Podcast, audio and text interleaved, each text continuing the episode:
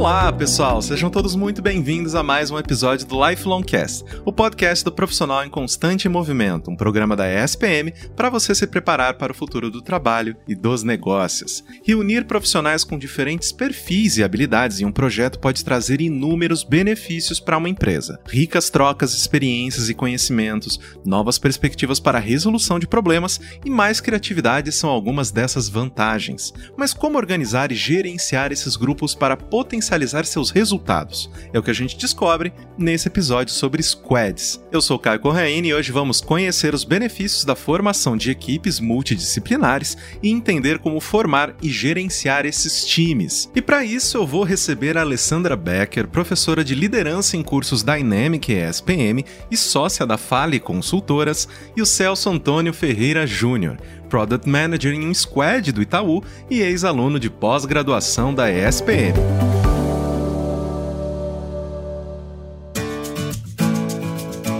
Nesse primeiro bloco eu converso com a professora Alessandra Becker. Seja muito bem-vinda ao Lifelong Cast, Alessandra. Obrigada, Caio, pelo convite, vai ser uma honra. Vamos começar então, professora? É interessante que esse é um assunto que a gente sempre ouve falar, mas tem algumas pessoas que ainda não conseguem identificar direito o que significa, qual o conceito por trás desse tipo de, de direcionamento profissional. Então eu quero te perguntar: o que, que é um squad e quais as vantagens de se formar uma equipe multidisciplinar? Bom, vamos lá, começar do começo, né? A palavra squad é uma palavra de origem inglesa, como várias outras que a gente usa no nosso mundo, né? E ela significa literalmente ali um esquadrão, um pelotão, uma tropa, né? Mas nos ambientes de trabalho, o conceito está relacionado ao trabalho em equipe com foco no objetivo comum. Então a metodologia ela foi criada lá pela equipe do Spotify em 2014, então nem é tão recente assim, né? Mas como um aprimoramento das metodologias ágeis. Então é um pequeno grupo multidisciplinar, como tu trouxe na pergunta, né? E autogerenciado. Tem que ser um grupo enxuto, aí tem variações de números de pessoas, mas gira em torno de oito, às vezes um pouquinho para menos, um pouquinho para mais. E ele é composto essencialmente por colaboradores, né, por profissionais que tenham qualidades e competências diferentes, né, que possam somar. E aí eu sempre olho para como o crescimento das organizações, houve também o crescimento da demanda pelo trabalho em equipe. E aí na tentativa da gente lidar com a complexidade e com a interdependência que existem aí para a entrega dos resultados organizacionais, surgiu é, como uma boa opção, né, para que a gente possa criar condições para que as pessoas se sintam pertencentes, algo que a gente vem vendo aí como uma demanda também das organizações, né? Então, como que a gente passa a ter esse sentimento de pertencimento a um grupo e que a gente possa perceber as vantagens da gente trabalhar com outras pessoas, né? Juntar a diversidade em prol do objetivo comum. E é interessante que você traz, né, esses conceitos e querendo ou não, em empresas, né? Você citou, né, por exemplo, o Spotify, né, que foi quem deu o start nesse tipo dessa nova forma de trabalho. E é uma empresa gigantesca, deve ter né, centenas de pessoas e tudo mais. Querendo ou não, o Squad ele oferece né, um pouco de independência e agilidade né, para resolver problemas e todas essas coisas, poder inovar dentro da empresa. E eu queria te perguntar então, para que tipo de projeto ou situação é mais indicado a formação de um Squad? Então, aquelas organizações que foram reduzidas a sistemas, procedimentos, formas mais autocráticas de controle, elas podem ser reavivadas pelo envolvimento das pessoas a partir do planejamento, da comunicação dialógica, na solução de divergências, tomada de decisão e, a, e, até na avaliação do trabalho, né? Então, é uma grande vantagem trabalhar em squad também. E assim, da minha experiência, a gente fala squad para mim vem muito startups e empresas de tecnologia, mas eu citei Spotify, que é de tecnologia, mas a gente vê esse modelo funcionando em vários outros tipos de empresa. Ele é usado em Natura, em Kimberly Clark, na Vivo, onde tem mais de 800 squads funcionando de forma simultânea, em construtoras, né? Então, da minha área de atuação, eu tenho visto também em programas específicos, por exemplo, em programas de bem-estar, que é outro tema que vem surgindo com força nas organizações, né? E aí, nesses casos, a gente acaba usando comitês e squads para dar conta dos programas, né? Então, para oferecer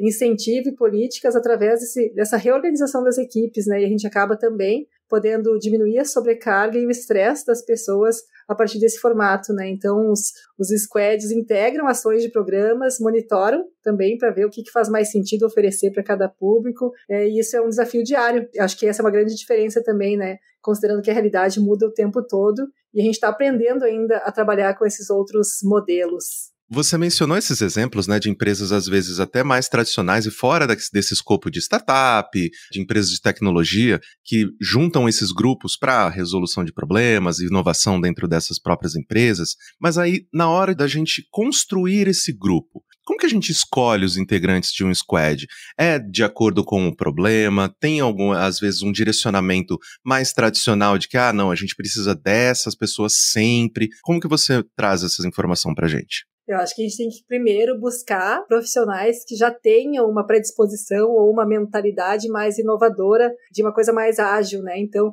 às vezes essa tarefa é designada ao RH, né, ao time de gestão de pessoas, de fazer essa busca de recrutar profissionais que já tenham esse perfil. Em outras vezes, as empresas optam por uma parceira externa para montar as equipes, né? Então é um jeito também da gente fazer essa escolha, essa junção das pessoas. Mas a gente precisa conhecer e entender quais são os potenciais de cada profissional, quais são as habilidades que eles vão estar colocando para jogo, né? Que competências e também que limitações cada colaborador tem para que esses squads sejam equipes mais sinérgicas, né? Que possam ter um maior rendimento. Então, até ferramentas como mapeamento comportamental podem ser usadas para a gente ampliar o entendimento das competências e potencialidades. Antes eu falei em formatos em que a gente vê isso aplicado, se tem algumas empresas. Falei do meu caso, eu atuo muito com a promoção de bem-estar dentro das organizações, e esse é um formato também, é, mas eu tive experiência anterior de trabalhar com Squad quando não se chamava Squad, né? Então, é, trabalhei em muitos anos como publicitária, e na agência a gente tinha times que eram Squads, só não tinha esse nome, né?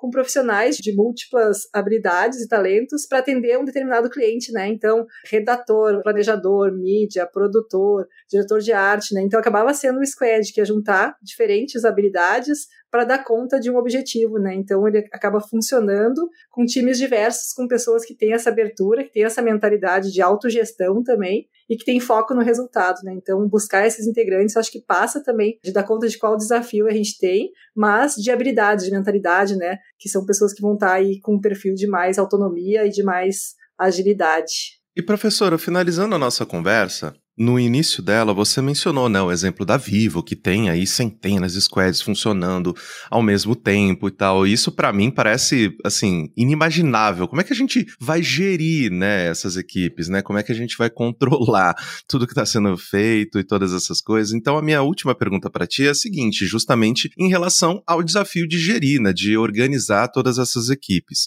Quais técnicas e ferramentas geralmente são utilizados e também como que os métodos ágeis eles podem ajudar a chegar num resultado positivo a partir do momento que a gente estabelece que a gente vai utilizar um squad para resolver um problema. Que bom que existem técnicas, porque pensa que tem squads que se formam e trabalham juntos por três meses. Imagina a gente gerir equipes que são novas a cada momento, né? Então, acho que é essencial, imprescindível para que esse formato, esse modelo funcione, é que haja uma comunicação fluida, né? Que haja descentralização e que tenha algum tipo de independência. Então, acho que o desafio maior aqui é alinhar os objetivos e as metas para manter o fluxo de entrega com foco na colaboração, né? Os squads geralmente se unem para ações mais curtas, mas tem gente que tem um espaçamento maior do que os três meses que eu citei, né? Mas quando a gente olha para uma estrutura, um modelo mais tradicional, aspas aqui no tradicional, mas que a gente vê ainda funcionando em vários movimentos, né, a gente observa fases de desenvolvimento dos grupos, que parte lá, né, que a gente chama de um comportamento imaturo, quando as pessoas se unem no modelo tradicional, que é um comportamento de bando,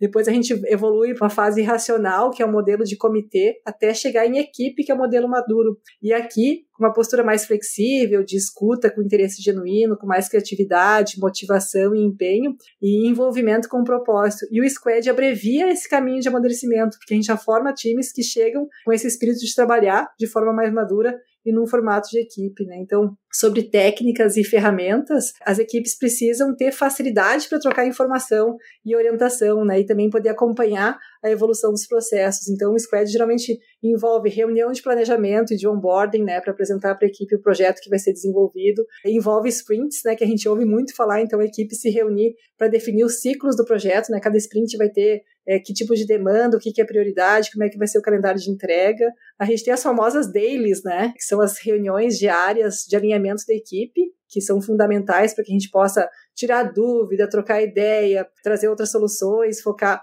em outras decisões, né? E tem sempre um review. A equipe se reúne, então a ferramenta da gente estar tá acompanhando, né, para avaliar o que, que foi entregue, o que está pendente ainda, quais são os pontos que precisam ser melhorados, por exemplo, e uma retrospectiva. Então, quando o projeto é finalizado, a gente aprende com aquilo, né? Também acho que a gente retroalimenta todo o processo. Então, ainda que os squads não sejam sinônimos de metodologia ágil, eles podem fazer uso das metodologias ágeis, né? Cada time vai poder adotar uma metodologia para definir o próprio ritmo de trabalho, né? Dar mais fluidez para a execução de um projeto. Daí as metodologias, eu gosto talvez mais do Kanban, que é mais simples, né? Para quem não é agilista, né? Que é atividades, né? O to do, o doing e o done, né? Então, atividades precisam ser feitas, é, atividades que estão sendo realizadas e atividades que foram finalizadas, né? Então, um bom acompanhamento de lista aí é um dos jeitos da gente adotar uma metodologia ágil para ter uma entrega mais eficiente nesse formato de squad. Professora, eu tenho certeza que todo mundo que nos ouviu até agora né, já tem uma noção muito maior de como funciona um squad e até a possibilidade de, poxa, peraí, eu acho que isso funciona dentro da minha empresa. Vamos testar? Então acredito que né, muita gente vai sair daqui inspirada para talvez começar a prestar mais atenção nessa metodologia. Eu agradeço demais a sua participação, a sua gentileza de oferecer para a gente aqui tanto o seu tempo quanto o seu conhecimento. E eu espero que a gente tenha novas oportunidades de conversar aqui no Lifelong Cast. Muito grata, Caio. Fico à disposição para que a gente possa seguir aí a conversa em outro momento. Obrigada. Fique esperto que o Lifelong Cast volta daqui a pouquinho. Andressa Borba, diretora de Impacto Positivo na Leroy Merlin. Aqui temos acompanhado profissionais que se mantêm sempre aprendendo, e esses são, em geral, aqueles com maior mobilidade na carreira e que protagonizam também evoluções sociais em suas famílias e em seus entornos. Temos profissionais que fizeram, por exemplo, cursos na ESPM e a evolução que eles apresentam em termos de conhecimentos e habilidades se reflete diretamente em suas carreiras. ESPM, sua carreira em constante movimento.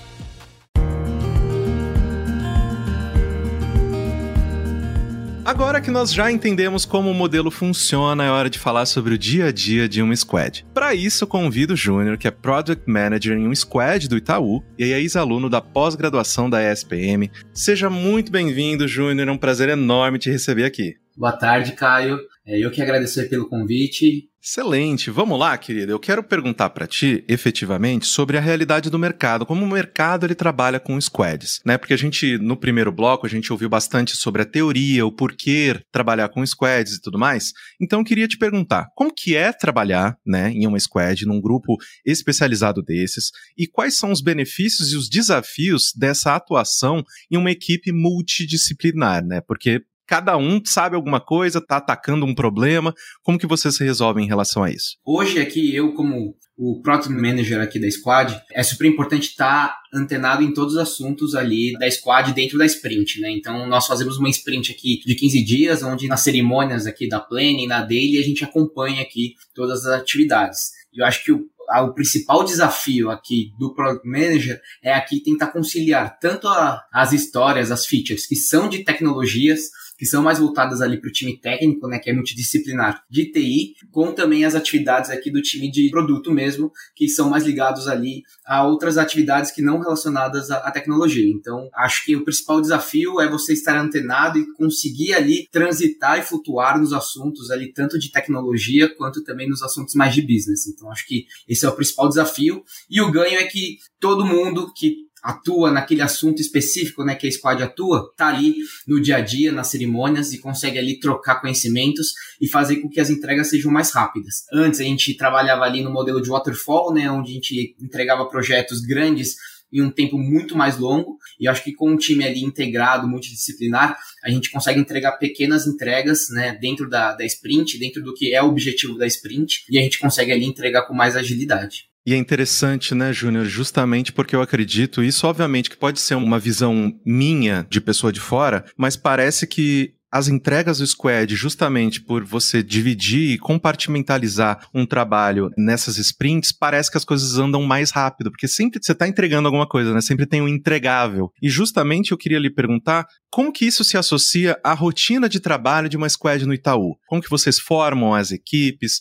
Como que os projetos chegam até vocês? Como que vocês organizam essa divisão de tarefas? Fala um pouquinho sobre esse processo pra gente. Hoje as squads, elas são compostas dentro de uma comunidade, que nós chamamos aqui ou de tribo, né, em alguns lugares. Então é um conjunto de squads onde atuam pelo mesmo tema, pelo mesmo assunto. Então há ali uh, o desenho dos OKRs, né? Então, os key results ali da comunidade. E ali a gente, como a squad, eu como Product Manager, eu consigo decidir qual que é o meu backlog e o que, que a gente vai priorizar naquela sprint, mediante ao que ponteiro que eu vou mexer ali do OKR da comunidade. Então, a gente tem, assim, stakeholders, né? A gente tem ali uh, o GPM, né, que é o Group Product Manager, né, então ele é como se fosse o cargo de gerente que atua em mais de uma squad ali, mas a gente como PMs da squad, a gente tem total autonomia para decidir ali qual que é o backlog que a gente atua dentro de uma sprint. E o ponto que você mencionou das entregas é super relevante, porque a gente consegue motivacionar o time. Antes a gente demorava seis meses, quatro meses para entregar um projeto e hoje a gente consegue entregar em um período curto de tempo coisas que já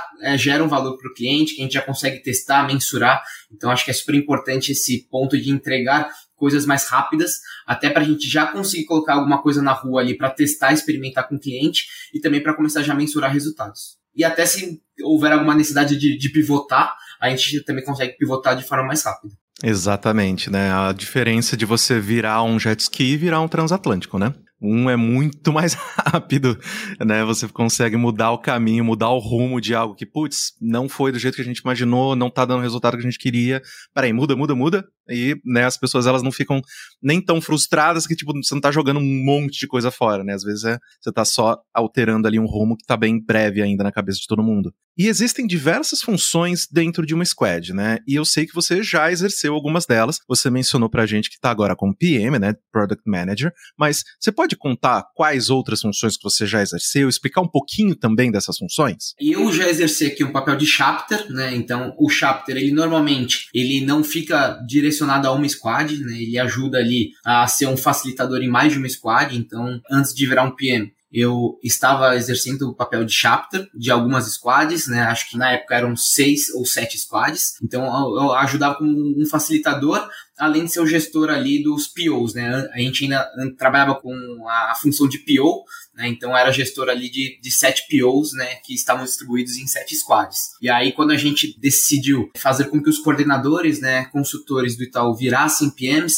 aí eu exerci agora, exerço, na verdade, a, a cadeira de PM em uma squad específica, onde o maior ganho é que eu fico ali focado em um assunto único e consigo ajudar ali no, nos impedimentos, nas priorizações, nas conversas com os stakeholders de uma squad única. Então acho que depender meu tempo apenas para uma squad facilita bastante aqui é, nas coisas, mas além disso, dentro das squads tem os team members de negócio, né, que ajudam também com as atividades de negócio, os team members de tecnologia, que são os desenvolvedores, né, que codam os códigos, e tem a minha parceira sempre que é a Tech Lead, né, que é a pessoa que ajuda nas soluções técnicas e que me ajuda aqui a desenhar tudo que eu preciso no, no viés de tecnologia.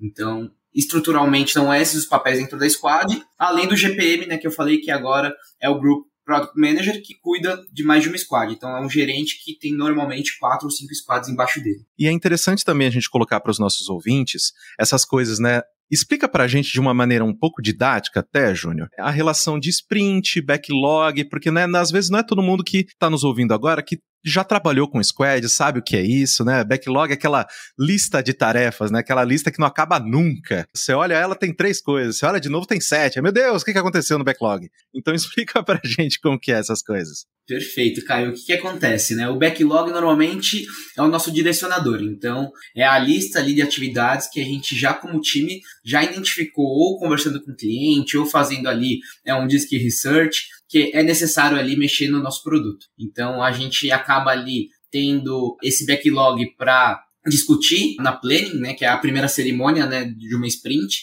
onde a gente define a estratégia dos próximos 15 dias e ali, mediante os OKRs, né, que são os key results, a gente vê quais são daquela lista de backlog que vão mexer mais o ponteiro ali no backlog para que a gente chegue ali no objetivo final, que é alcançar os key results é uma sprint de 15 dias, né? Então, em 15 dias, a gente volta a discutir se a gente está no caminho certo. Nesse último dia da sprint, nós temos duas cerimônias, né? Que é a demo, onde a gente apresenta tudo o que foi construído e entregue dentro dessa sprint, e a retro, que é uma outra cerimônia que a gente discute um pouquinho do que foi bom e do que poderia ser melhor ali, meio que conversar em família ali, uma reunião de família ali para discutir o que está sendo bom, o que está sendo ruim, o que pode ser melhorado. E durante todos os dias a gente tem a nossa cerimônia de daily, que é ali para que eu, como product manager, consiga estar tá bem próximo do time e eles atuem ali falando do o que eles estão fazendo, se eles estão com algum impeditivo, se eles precisam de alguma ajuda ali para tirar algum bloco que eles possam ter ali durante o dia anterior, né? Então, para mim é super importante participar da dele. Eu tento participar sempre das deles. Às vezes as agendas consomem bastante, mas eu tento ali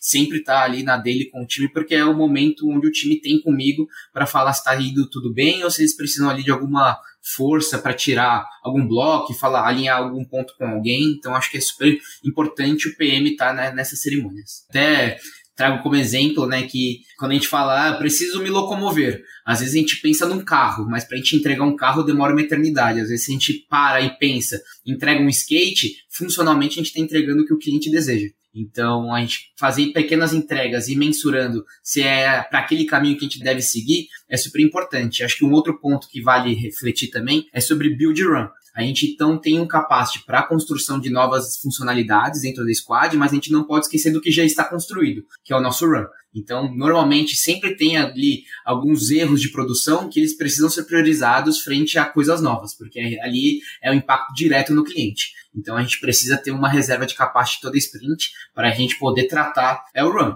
Obviamente, em algumas sprints a gente consegue passar liso, mas é importante a gente sempre ter esse capacity para que a gente consiga tratar ali qualquer problema em produção que possa ocorrer ali e a gente não ter ali qualquer atraso em outras histórias da squad. Então acho que é super importante você pensar tanto no build, que é super importante pensar na frente, mas tem que pensar no run também, que é o agora. E Júnior, finalizando então o nosso papo, como que vocês fazem a gestão dessas equipes multidisciplinares, né? Porque você mesmo mencionou, poxa, eu tenho aqui uma pessoa mais focada na tecnologia, outra pessoa que é mais focada em outra coisa. Vocês utilizam alguma metodologia ágil? Existe um líder? Você é o líder como product manager? Você é o líder da squad? Como que isso funciona? Hoje eu sou líder da squad, Porém, eu tenho uma gestão indireta sobre o pessoal do time, principalmente do time de tecnologia, né? Então, existe ali outros papéis dentro da comunidade, né, que são de líderes de gestão, que fazem a gestão direta desse, desse pessoal. Então, ponto eletrônico, feedbacks, mas a gestão do dia a dia acaba ficando comigo tanto do time técnico quanto do time de produtos mas aí é uma liderança um pouco mais indireta do que uma gestão direta e hierárquica com o pessoal. Sim, é, até porque o objetivo é justamente esse, né? O seu trabalho ali é também facilitar a vida deles para que eles possam desempenhar a função deles da melhor maneira possível, né? Não é como uma pessoa que fala que, ah, não, agora você faz isso e é isso. Não, não é esse o papel, né? Não é muito esse o funcionamento de um squad. O meu papel é tentar trazer os pontos que precisam ser feitos e o porquê, através de indicadores, de OKRs. Então, a minha função é muito mais ali ser um porta-voz da squad para dentro e para fora, né? Então, o que eles trazem, eu tentar levar para fora da squad, o que, que as pessoas me pedem, tentar levar para dentro da squad ali através de indicadores, de números, e ser ali um cara que ajuda uh, e facilita na priorização mas aqui também não é nada cravado em pedra. Né? Eu acho que o time tem que ter voz ali do que, que é, é o que eles enxergam que é importante também ser tocado ali é, dentro do backlog. Júnior, poxa, muito obrigado pela sua participação. Foi assim extremamente esclarecedor. Eu acredito até entender melhor como que o Squad funciona, justamente nessas necessidades que todas as empresas têm. Eu agradeço absurdamente tanto o seu tempo quanto o seu conhecimento, né, que você compartilhou aqui com a gente. Eu espero que a gente tenha aí novas oportunidades de conversar aqui no Lifelong Cast. Muito obrigado, querida. Eu que agradeço, Caio. Espero ter esclarecido aqui as dúvidas e poder ajudar as pessoas. E espero né, voltar aqui mais vezes ou bater um papo fora daqui com vocês. Eu que agradeço.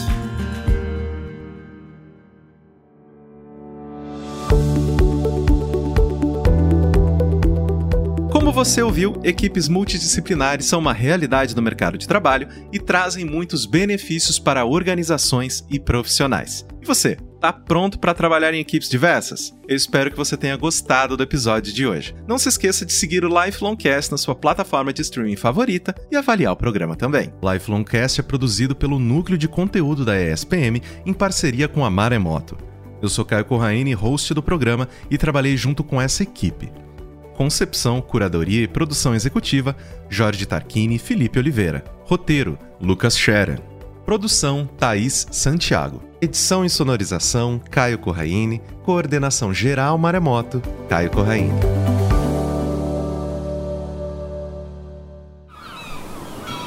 Este podcast foi editado pela Maremoto.